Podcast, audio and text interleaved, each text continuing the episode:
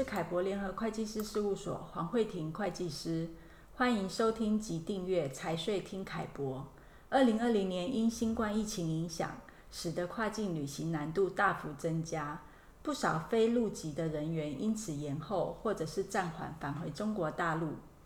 或者呢是改用远程办公的方式，继续领着大陆的薪资工作。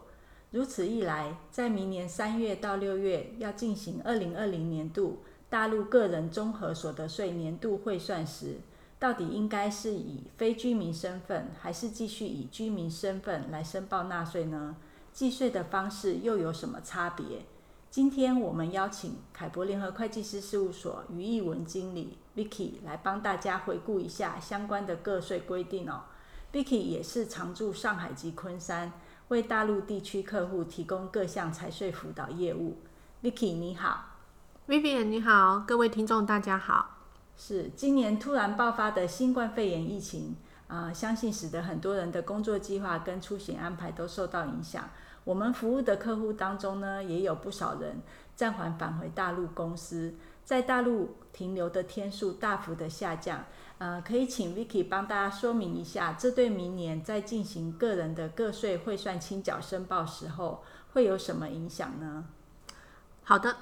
首先大家需要判断自己二零二零年在中国大陆的纳税身份是属于居民还是非居民。那么判断的要件就是今年在中国大陆停留天数是否有达到一百八十三天。按照中国大陆个人所得税法规定。外籍人士无论在中国大陆境内是否有固定住所，在一个纳税年度内，在大陆境内居住累计满一百八十三天，就是居民个人；那未满者是非居民个人。在计税方式上，居民和非居民是不一样的。居民个人在一个纳税年度的综合所得，扣除免税费用六万元。以及专项扣除、专项附加扣除和依法确定的其他项目扣除后的余额，按照累计预扣预缴税率表预扣缴所得税，并且在次年的三到六月底这段期间，需要进行个人所得税汇算清缴，根据汇算的结果补缴或申请退税。那居非居民个人的各项所得，则是由给付单位按次或按月依规定代扣代缴所得税就可以了。次年是不需要做个人所得税汇算清缴。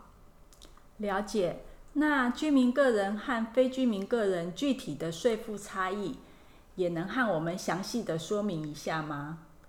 好的，我们以工资薪金为例，外籍人士纳税身份如果是居民个人的时候。在没有适用专项附加扣除或者免税优惠政策时，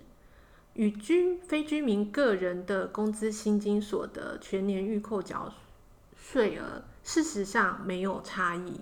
但是如果居民个人有可适用的专项附加扣除，像是子女教育、赡养老人、住房贷款或租金等等，或选择适用外籍人士免税优惠政策。那么整体税负就会节省很多。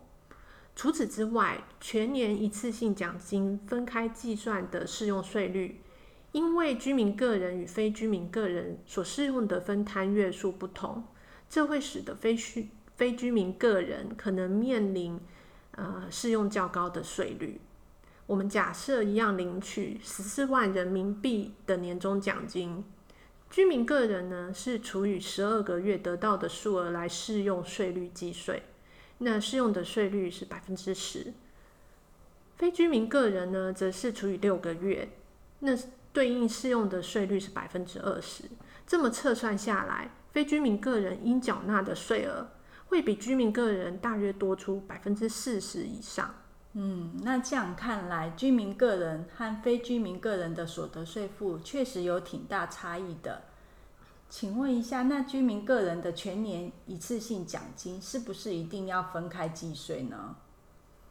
啊，其实居民个人可以依实际负担税负自己选择，呃，取得的全年一次性奖金是不是要分开计税，还是要并入当年综合所得一并计税。那么这里要留意的是哦，目前规定分开计税的方式只适用到二零二一年十二月三十一号，二零二二年开始取得全年一次性奖金，将需要并入当年综合所得计税。